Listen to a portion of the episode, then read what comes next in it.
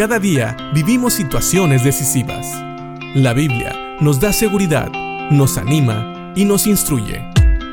Impacto Diario con el doctor Julio Varela.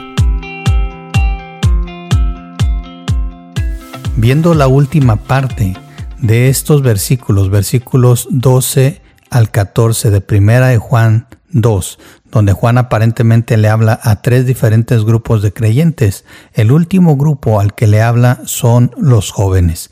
Ya dijimos que esto se puede referir a personas jóvenes físicamente o también a aquellos que son nuevos en la fe.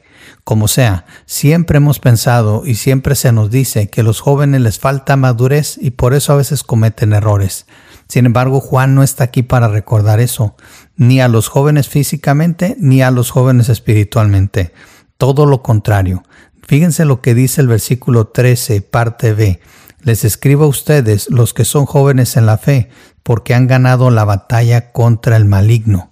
Creo que esto es muy importante. Si una persona es joven, ya sea físicamente o espiritualmente, pero es un creyente, tiene que recordar esto. Su juventud física o su juventud espiritual no es un pretexto para caer en pecado.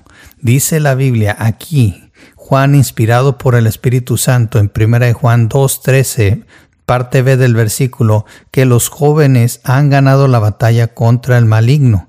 Y también, si vamos al versículo 14, en la tercera parte, dice, les he escrito a ustedes los que son jóvenes en la fe, porque son fuertes. La palabra de Dios vive en sus corazones y han ganado la batalla contra el maligno. Decía yo que si la Biblia nos dice una vez una cosa es importante, pero si la repite es doblemente importante. Hay que ponerle mucha atención. Y aquí de maneras muy diferentes Juan le recuerda a aquellos que son jóvenes, ya sea físicamente o espiritualmente, que no hay pretexto. Ellos, los jóvenes, han ganado la batalla contra el maligno, pero no por sí mismos. Tenemos que recordar que nosotros somos salvos por medio de Cristo y el sacrificio en la cruz que Él hizo por cada uno de nosotros. Cuando Cristo muere en la cruz, Él derrota a Satanás, Él derrota al poder del pecado. Para aquellos que en Él creen, existe salvación y existe liberación de la esclavitud del pecado y de la influencia, o mejor dicho, del reino de Satanás, porque Satanás es el príncipe de este mundo. Así que los jóvenes recuerden, han ganado la batalla contra el maligno. Y también en el 14 les recuerda que los jóvenes son, son fuertes la palabra de Dios vive en sus corazones. Esta es la fortaleza que nos da la Biblia. La Biblia es como una espada y recuerden, es una espada no para atacar, sino para defendernos y Satanás no nos puede hacer nada. La Biblia también nos dice que si resistimos al diablo, él va a huir de nosotros. Así que tenemos todo lo que necesitamos para no caer en pecado.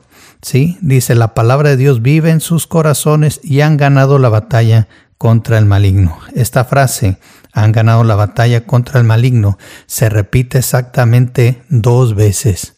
Así que cada vez que pienses que puedes caer en pecado y que no hay nada más que hacer, recuerda, la batalla está ganada. Cristo la ganó por ti.